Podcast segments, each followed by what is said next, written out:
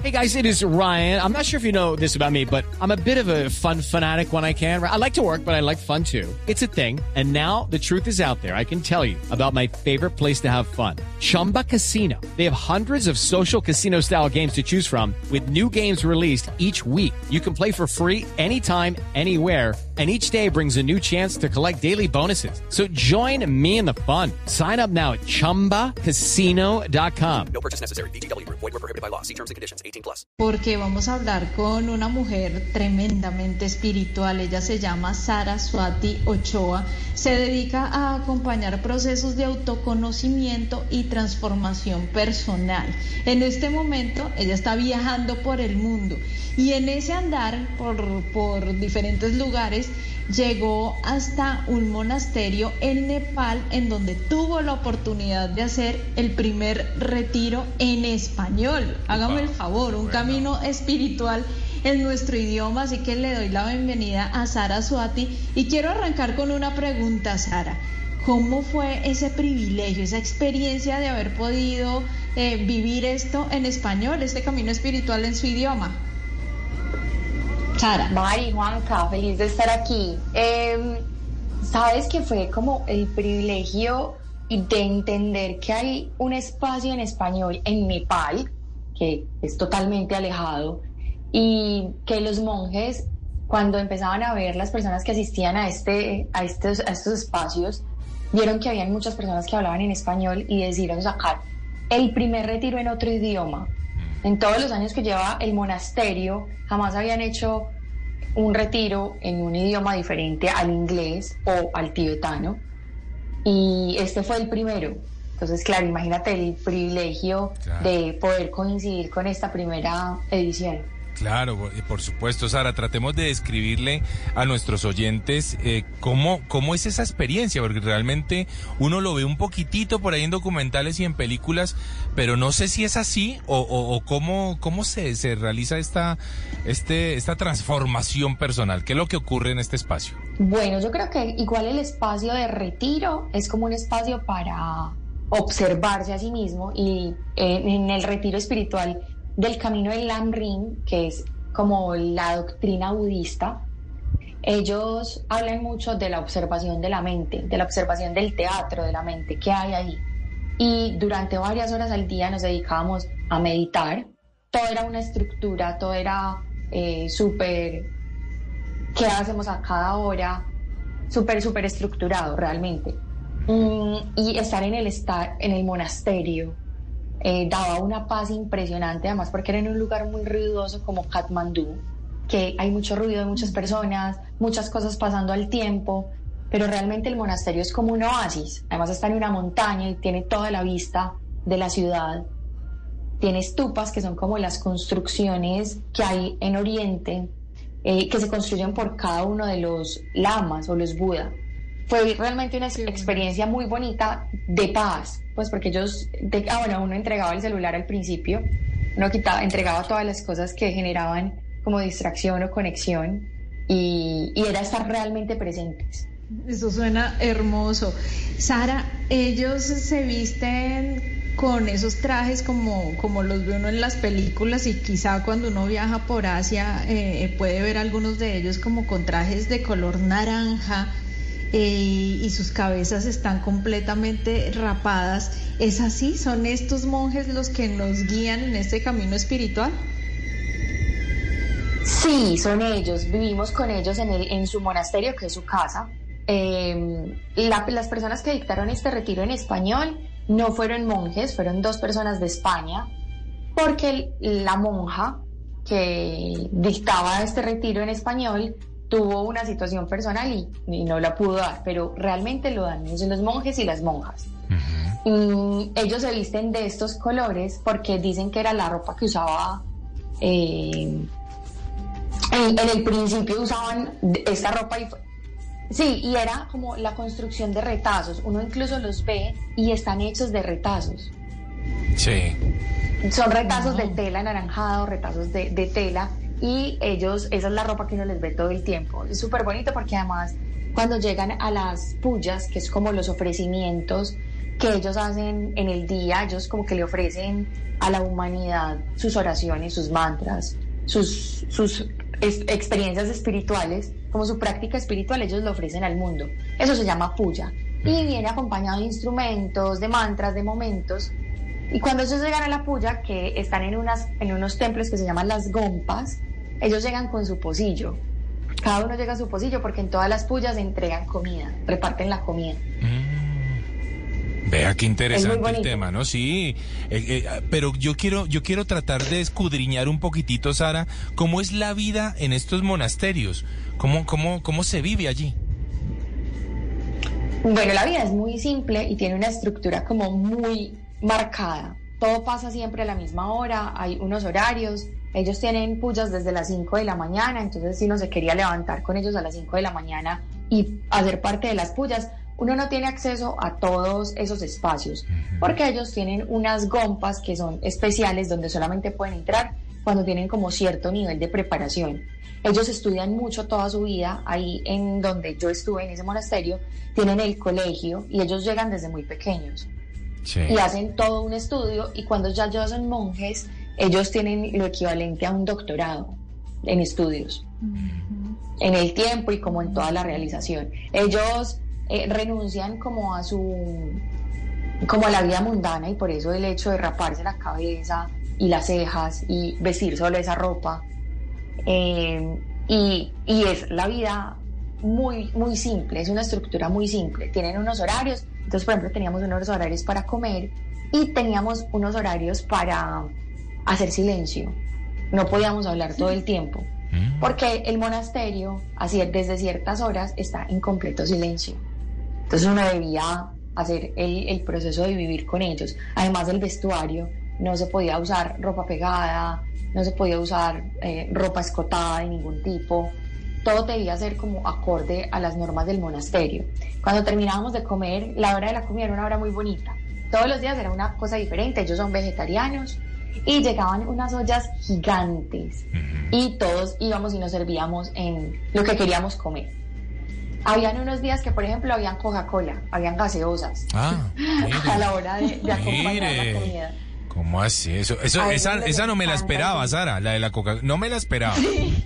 Sí, bueno. Era de dos cosas que no era como, ¿qué? Es real, sí. A veces había eh, Coca-Cola. Y luego de eso todos nos turnábamos para lavar los platos. Entonces lavar los platos eran estaciones. Eh, cada persona hacía una labor y nos turnábamos siempre para tener cuatro o cinco personas lavando los platos porque llegaban los platos de los monjes, de todos los que estábamos comiendo. Y al final ese era como el servicio.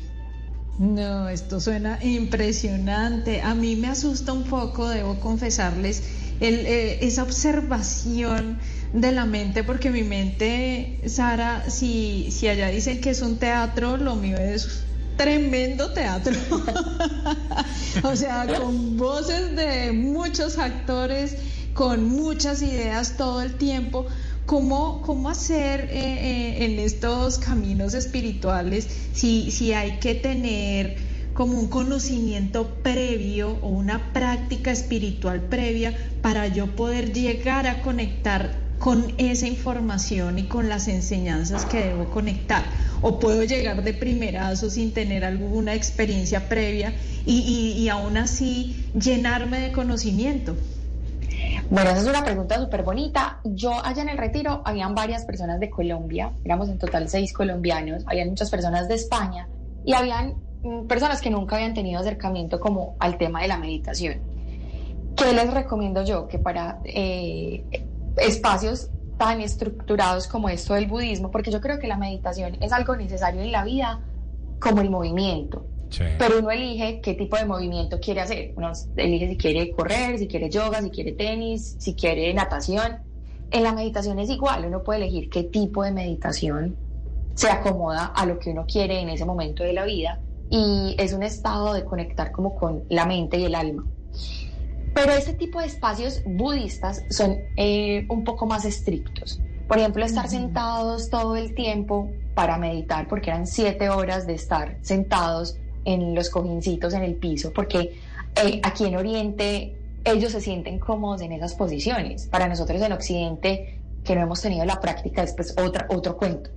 Entonces, yo creo que para una persona que no ha tenido ningún acercamiento a la meditación, estos espacios de tanta, tanta observación I'm Victoria Cash. Thanks for calling the Lucky Land Hotline. If you feel like you do the same thing every day, press 1. If you're ready to have some serious fun for the chance to redeem some serious prizes, press 2. We heard you loud and clear. So go to LuckyLandSlots.com right now and play over 100 social casino-style games for free. Get lucky today at LuckyLandSlots.com. Available to players in the U.S., excluding Washington and Michigan. No purchase necessary. VGW Group. Void where prohibited by law. 18 plus. Terms and conditions apply. pueden ser un poquito intensos. Entonces yo recomendaría siempre buscarse algo previo y ver si me gusta ese tipo de, de experiencias. Porque sí, realmente estar sentados todo el día, estar en silencio, estar en modo meditación, modo reflexión, eh, llega a ser intenso para una persona que de pronto eh, no, no lo ha experimentado antes. Claro. Claro. Eran es que 10 días igual, 10 días Ah, bueno. completos. Entonces, la experiencia eh, son 10 días. Y esos 10 días, Sara, ¿qué precio tienen eh, para, para, eh, qué precio tiene lo que usted tomó allá exactamente? ¿Y qué incluía? Bueno, el, el- el taller, pues como el, el retiro, que es el retiro del Lam Ring, eh, me valió 150 dólares americanos. Y eso incluía una acomodación compartida y, e incluía alimentación. O sea, uno solamente pagaba 150 dólares y tenía acceso a todo. O sea, Y los vivir en el 150 monasterio por dólares, días. perdóneme, perdóneme, Sara, los 150 dólares son, el, ese es el costo de los 10 días? Sí, Wow. de todo, de la alimentación, de la estadía, Yo si uno voy. quería estar como en habitaciones, sí, si uno quería estar en habitaciones eh, privadas, con más eh, comodidades, uno podía elegirlas y pagaba adicional. Como que cada una tenía un costo adicional. Porque Sí. ellos tienen diferentes tipos de acomodación. En este momento pueden recibir 400 estudiantes. Upa. Wow. Sara, ¿cómo fue eh, la ruta para que usted pudiera llegar hasta, hasta Katmandú? ¿Desde qué lugar se desplazó? Yo estaba en Laos y volé hasta... mm, hice escala en Singapur y me quedé unos días en Kuala Lumpur, en Malasia. Y de Malasia tomé un vuelo directo a Nepal, a Katmandú. Sí. Sí, y Sara, si yo quisiera, eh, es que seguí que que quedé con la con la buena impresión de lo Sí, económico, pero pero quiero irme a lo más costoso. Entonces, si quiero tener el, el paquete plus, el que me incluye qué, Eh, entonces una habitación mejor, alimentación de otra, o, o qué incluye el mejor paquete y cuánto costaría. Bueno, no puedes elegir un mejor paquete de comida. En el monasterio todos comemos igual, Sí, todos. Y todos lavamos los platos y todos hacemos parte de la misma sinergia. sí. Eh, lo que cambia es como la acomodación, porque habían personas mayores, entonces ellos decían, no, no quiero compartir habitación con nadie, quiero una habitación privada, con más comodidades, con baño. Bueno, eso pagaban aproximadamente 20 dólares por día, de más. No. Habían unas que podían pagar 10 dólares por día de más y daban otras comodidades. Sí. Realmente no es costoso. No, en absoluto, ¿no? Una experiencia increíble, Mari. Oiga, yo estoy fascinada porque yo recuerdo que cuando yo fui a la India, que tuve ese choque cultural y ese contraste tan duro, eh, que bueno, que también tiene una enseñanza inmensa, siempre pensaba en que me gustaría volver, pero como volver hacia la zona del Himalaya, entre Claro. India y China, a vivir eso, a vivir eh, eh, esa experiencia espiritual porque cuando uno viaja, Juanca, aprende que más allá de una religión, pues son muchas las enseñanzas las que uno puede aplicar en su vida. Y el budismo me parece que es como un manual de vida, de una vida bonita y de una vida bonita para mí y para entregar a los demás.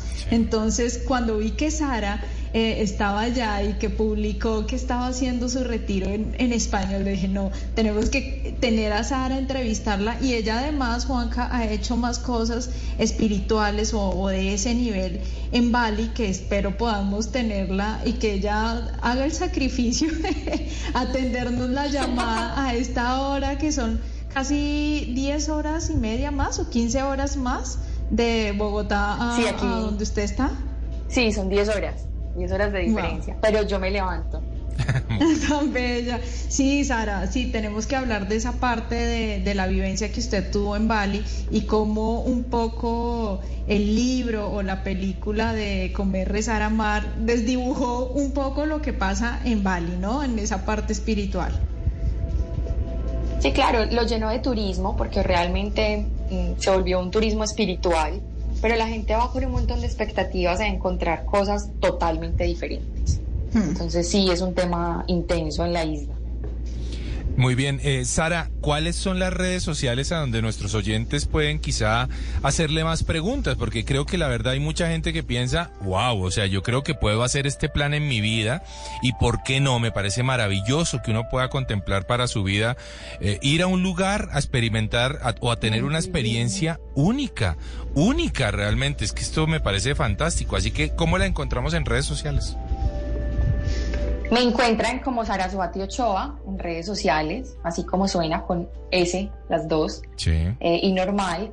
Ahí me pueden hacer todas las preguntas y realmente sí, es una experiencia única, no solo desde el tema espiritual, sino desde el tema cultural, entender cómo funcionan eh, las otras culturas y las otras maneras de vivir la vida.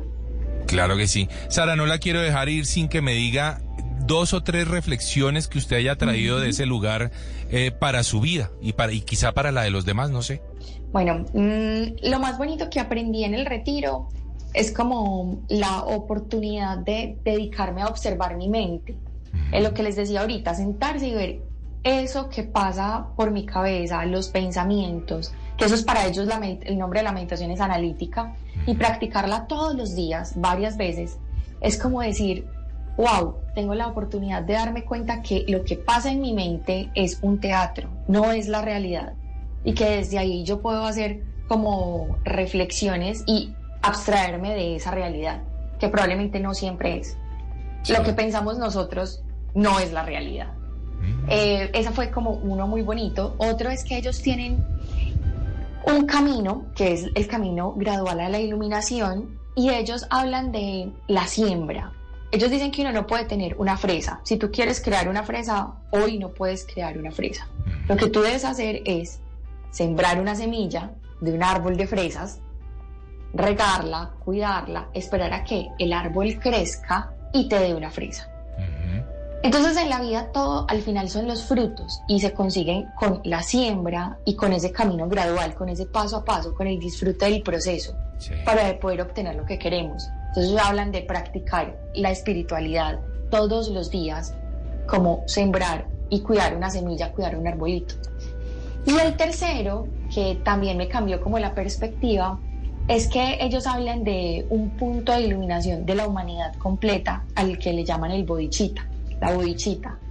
Y ahí es donde ellos entregan su práctica espiritual no solamente para su beneficio personal, sino para el de todos los seres que lo necesiten y lo extienden a toda la humanidad. Entonces, por ejemplo, si el día de hoy me levanté a hacer una meditación de calma mental o una meditación de eh, de paz para mí, porque siento que la necesito, ellos no se quedan en lo que yo quiero, yo necesito, sino que enseñan a que lo extiendo a los otros. Y al final de la meditación lo que estoy haciendo es entregándole toda esa energía de paz mental que yo puedo generar a la humanidad completa. Uno abarca el planeta, uno abarca a todos los seres. Entonces, claro, yo meditaba, pero meditar para mí y para todos los seres es otro nivel de, de conexión. Claro, por supuesto. Bueno, la verdad es que son enseñanzas maravillosas que nos deja hoy Sara Suati Ochoa, así la van a encontrar en, redes sociales. Sara, muchísimas gracias por haber estado en Travesía Blue. Gracias chicos, gracias por invitarme. Bueno, ahí está. Si quieren ir a vivir esta experiencia, pregúntenle. Sara Suati Ochoa, ahí está. Ya regresamos, seguimos en Travesía Blue. With lucky landslots, you can get lucky just about anywhere. Dearly beloved, we are gathered here today to. Has anyone seen the bride and groom? Sorry, sorry, we're here. We were getting lucky in the limo and we lost track of time. No, Lucky Land Casino, with cash prizes that add up quicker than a guest registry. In that case, I pronounce you lucky. Play for free at LuckyLandSlots.com. Daily bonuses are waiting. No purchase necessary. Void where prohibited by law. 18 plus. Terms and conditions apply. See website for details.